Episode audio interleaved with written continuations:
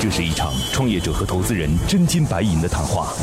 创业者要打动投资人，拿到百万至千万元融资；投资人要用专业和经验慧眼识珠。唇枪舌战中，又蕴藏着怎样的创投之道？欢迎收听《创业找崔磊》。找崔磊。阿里做的事情，腾讯不相信他应。该说我们的影响力目前来说是最大的。银行总是在这个时候不管用。本期我们主要探讨了以下几个问题：如何通过雷军卖手机的方案构建院感物联网平台？百度和腾讯为何不信任阿里巴巴做的数据？对于院感操作风险防范有哪些解决方案？欢迎收听今天的《创业找崔磊》。嗨，大家好，欢迎来到梦想加速度创业找崔磊，我是崔磊。崔磊，乐客独角兽创始人、天使投资人，创办了投融资真人秀节目《创业找崔磊》，为九百多家企业对接了五百多家投资机构，总共获得了超十亿元融资意向。我们有请今天的投资人和创业者，今天投资人来自于盐木草投资的刘小龙。Hello，你好，刘总。哎，你好，今日投资人刘小龙，盐木草投资管理有限公司投资总监，西班牙卡米亚斯大主教大学 ICADE 商学院金融风险管理硕士，先后任职于西班牙本卡银行、浙江日发控股集团。投资案例项目涉及新材料、汽车电子、医疗大健康以及先进制造领域的 VC、PE E 投资。我们有请今天创业者，今天创业者来自于院感物联网监控预警平台张凤翔。Hello，你好，张总。你好，崔老师，大家好。今日创业者张凤翔，杭州观控科技创始人，毕业于浙江大学，从事物联网开发七年，曾任华为研发部项目经理、微星仪表研发部总监、瑞奇信息拓展事业部总监。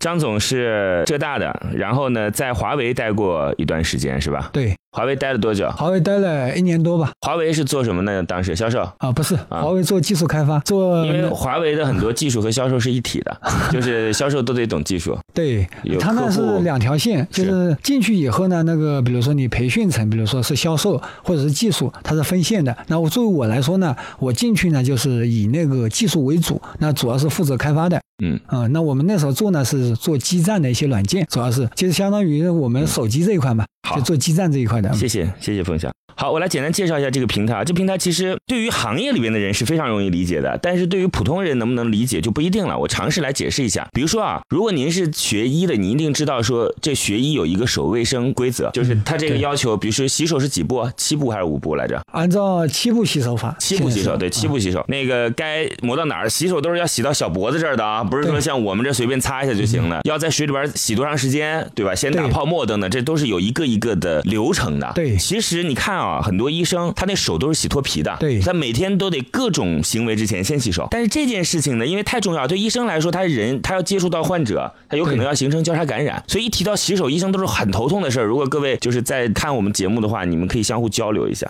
那怎么办呢？一边是医生，他其实从内心来讲是抵制的，但是一边呢，监管系统，比如说卫计委啊等等，又要求你必须这么干，对所以这时候就是抽检呗，对吧？对有人偷偷的看或者假装成患者怎么样等等的，就是对抽检。那一旦抽到不合格，就会遇到一个问题，比如说你要降级，对吧？扣分儿，对，就这种这种情况。所以医院也是把这当做是自己考核的一个标准。当然，我指的举的这只是一个例子啊，包括你戴不戴口罩啊，对吧？包括对这个甚至服务态度等等，都可以算是医院考核的标准。对过去全靠抽检和自觉，就是我找一些人暗中来进行就是考核，对是吧？啊，对那现在这个事儿就得用一些比较超前的方式来办了。超前的方式包括什么呢？大家想监控，那这肯定不不只只是监控了，因为监控这事儿你得去看视频，也是个很耗时的事儿。对还有一系列的就是设备来监测医生的行为，比如说啊，这个他在洗手台有一个感应，你在这待了多长时间，嗯对吧？嗯比如说你那个洗手液频次有没有到达一定的频次，对。对然后比如说那水开了多长时间，嗯假设就是就是这样的一些监控，它通过这些综合的数据，然后最终来确定你有没有完成这个步骤，对大概是这样的。接下来，投资人和崔磊将对项目的细节展开提问。刀光剑影中涌动着怎样的商业智慧？短兵相接里蕴含着怎样的创业之道？投资人的发问，创业者能顺利接招吗？如何通过雷军卖手机的方案构建愿感物联网平台？我整理了一批最新的创业干货，有商业计划书，有创业金点子，有股权激励方案，有合同范本，还有精品的营销管理课程。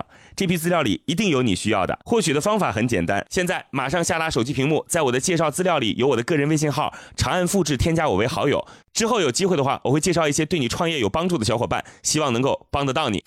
这种项目，我觉得水很深，它不是说你自己的能力很强就能拿到市场份额的。对，这这其实是很担心的啊，一这个事儿我我可以那个先解答一下啊。您说您说好吧啊我们呢就是有自己的一个销售的平台，嗯，哎，怎么建的呢？我们比如说这个呢，我们学了那个雷军卖手机的方案，其实他不是卖手机之前，他不是做了互联网的平台嘛？那我们呢，针对院感界，我们也有也有做一个自己的一个院感的一个互联网的平台，叫感控直播间，嗯这感控直播间呢，是我们应该说是行业内第一家做的，因为院感在国内发展不久，那基本上就二十多年的历史。嗯那我们中国 SARS 以后才重视起来吧，院感这一块。那在医院里面建立相应的院感科啊，那来管理这个事情啊。那针对这一块的这些，比如说这些老师，他怎么去学知识呢？那目前国内你说有跟他相应的专业吗？对口的专业吗？没有。那有相应的培训基地吗？也没有。那他们通过什么学呢？就通过会议，通过老师带老师。那我们呢，其实为了解决这个问题，那我们呢就做了一个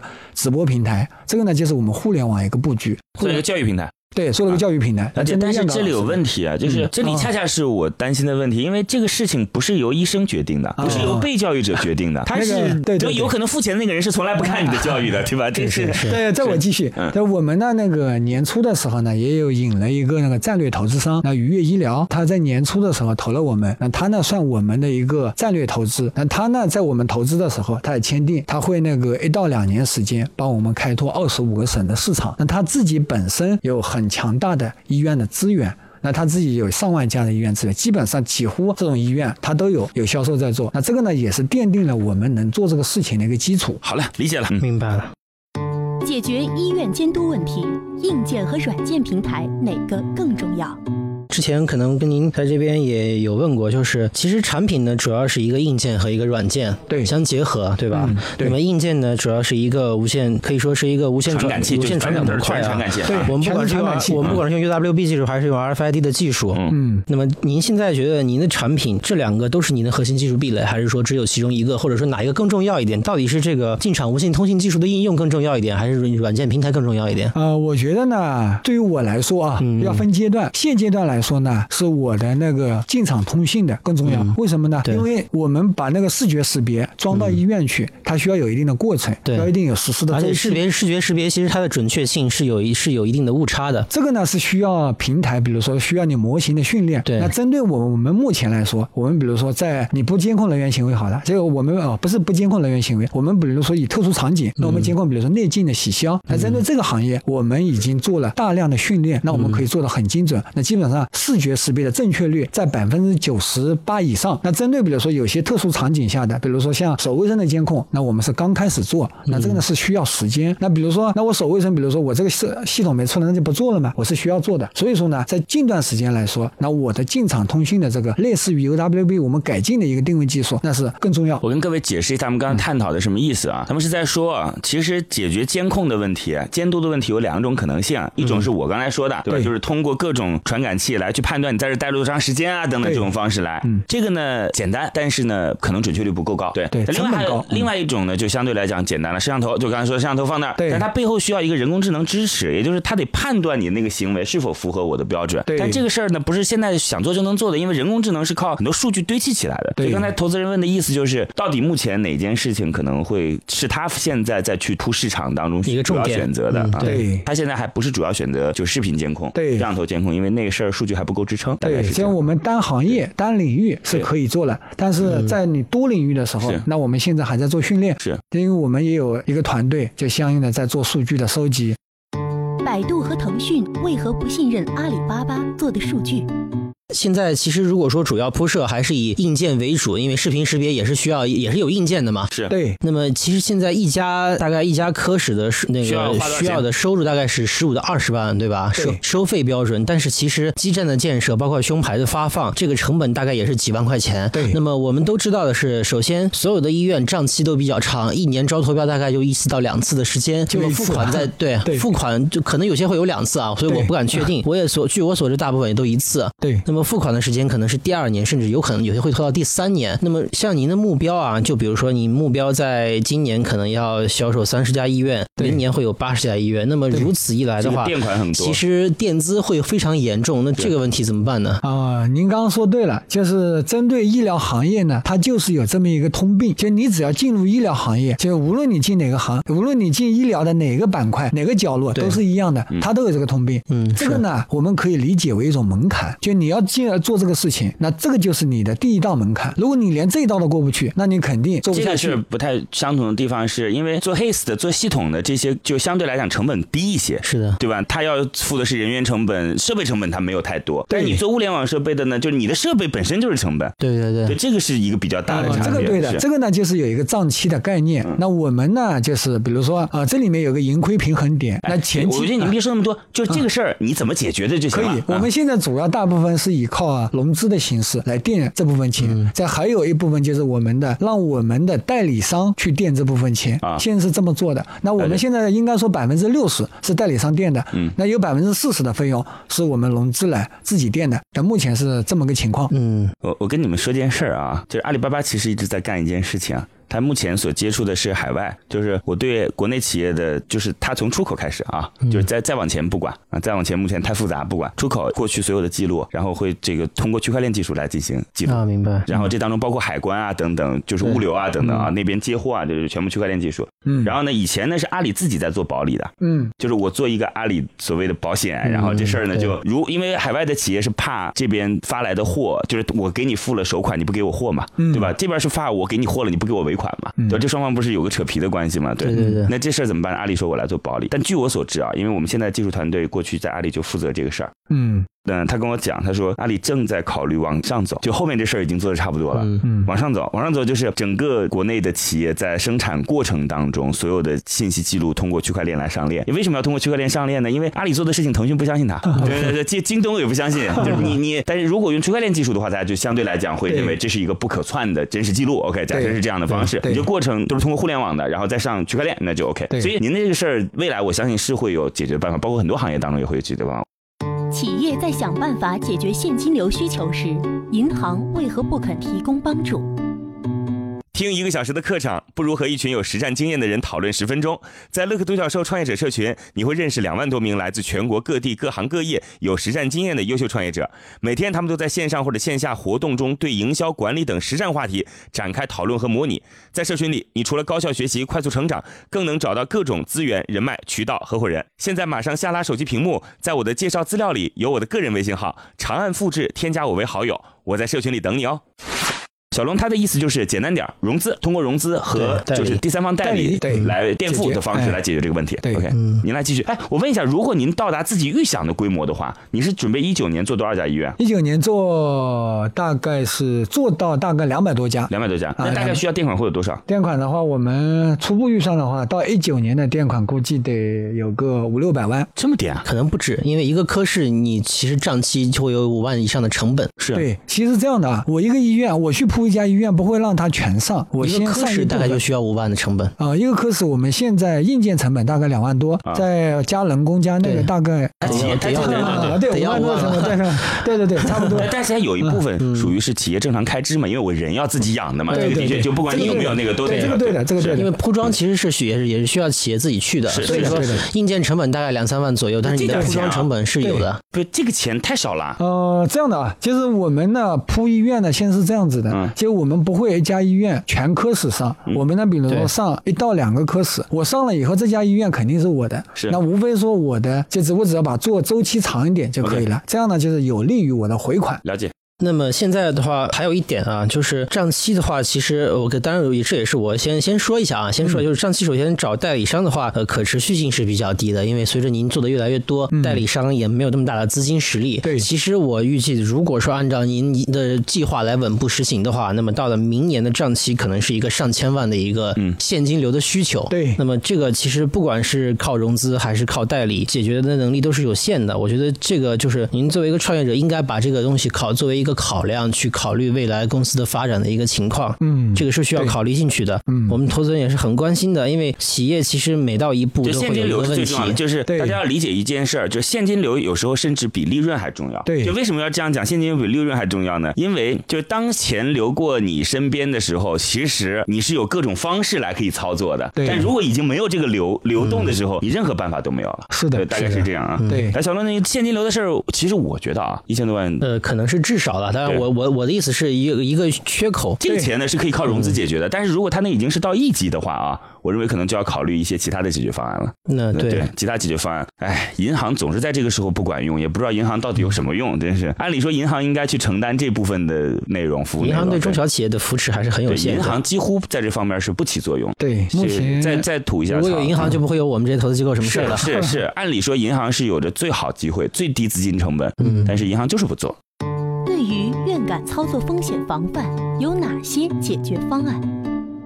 其实对这个行业来讲呢，大家的解决方案是各不相同的。是嗯因为作为院感来讲，我其实最主要的就是防范你的操作风险。是这对之前我提过，嗯嗯操作风险的提升，就比如说，其实可能有的时候并不是说我没有去洗手，而是嗯我洗手洗的不规范。可能这个针头我并不是没有扎，而是我不小心碰到了一个脏东西。那甚至有可能不是我没有戴口罩，是我口罩没有戴好。但是其实呢，包括其实包括张总现在提出来这种解决方案，也是通过主要以定位的方式。理解那么其实，在操作风险的这种细节当中的捕捉，其实在我看来，反而是院感最重视的。这个对的，其实行为监控呢是我们不断努力的方向。啊那我们就守卫生里面，其实我们也加了很多的行为。您刚刚说的啊，就是针对核心竞争力里面，我们是有一个超精准的一个定位技术啊解。那针对动作一些监控呢，因为它比较宽泛，嗯那有很多的点。那这里面呢，就是很多行为，那用的也是一个大众技术。那刚刚说核心竞争力的时候，那我没有提这一点。其实刚主要的，我们还是以那个行为监控为主啊室内定位只是我们一个辅助的，室内定位很重要，但是在这个行业里面，这个我们非常有竞争力。谢谢，谢谢，非常感谢。是这样，就是这事儿呢，我认为切进去就是最重要的，嗯就是你一旦是能是切进是去了，后边的技术方案你随便再升级啊、改啊都行。对，对就是关键，我觉得是要先切进去。嗯对对，这一点对啊。对于院感操作风险防范有哪些解决方案？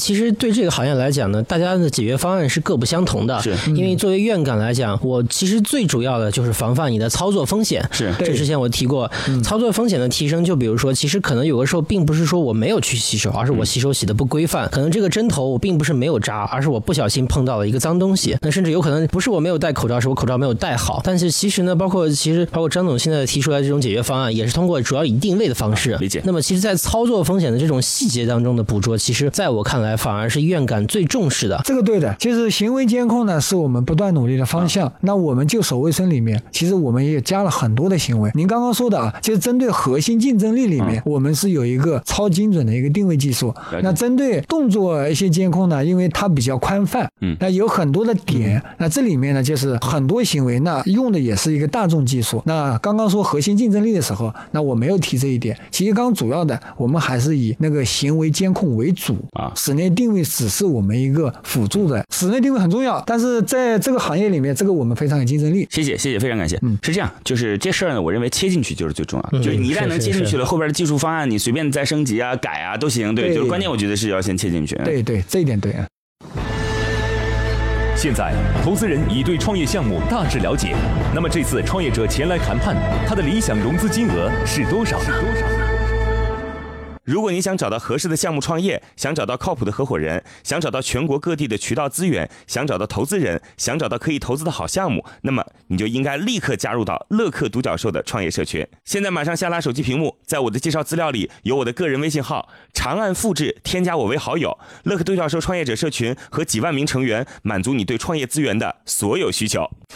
已经获得了一轮啊，两千万两的轮估值，啊两轮了。对啊，我们种子轮是那个投哪儿网投的，再还有拿了一个梦想基金，啊我们同时也是梦想小镇的一个金钥匙项目。嗯了，解我知道投哪儿。啊，陈秋冬，对，陈秋东啊，，陈秋冬投总的，对嗯这个我们也是好多年的朋友了啊。对，呃金控也占了我们一点股份，啊，金控，对，金控这样也投省了金，控，嗯，嗯，他们主要投天使项目。行啊，对，给个结果吧，好不好？野木草给个结果，你们在医疗领域的资源很多啊，我们就有请出今天这个野木草的刘小龙，给出一个最终的结果。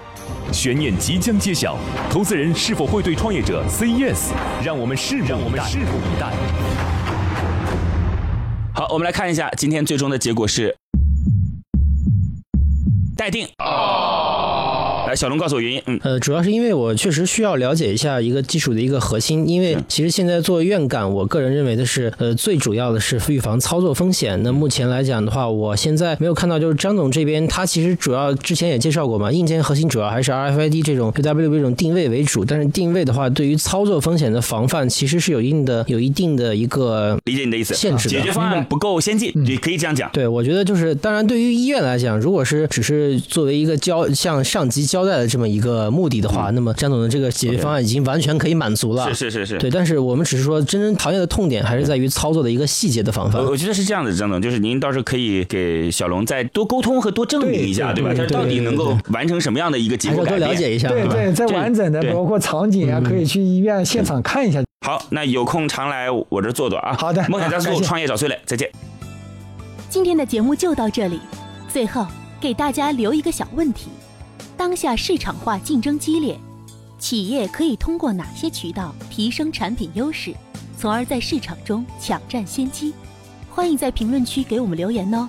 幸运听众将有机会免费加入乐客独角兽的创业者大家庭。感谢启迪之星、杭州无一 link 对本节目的大力支持。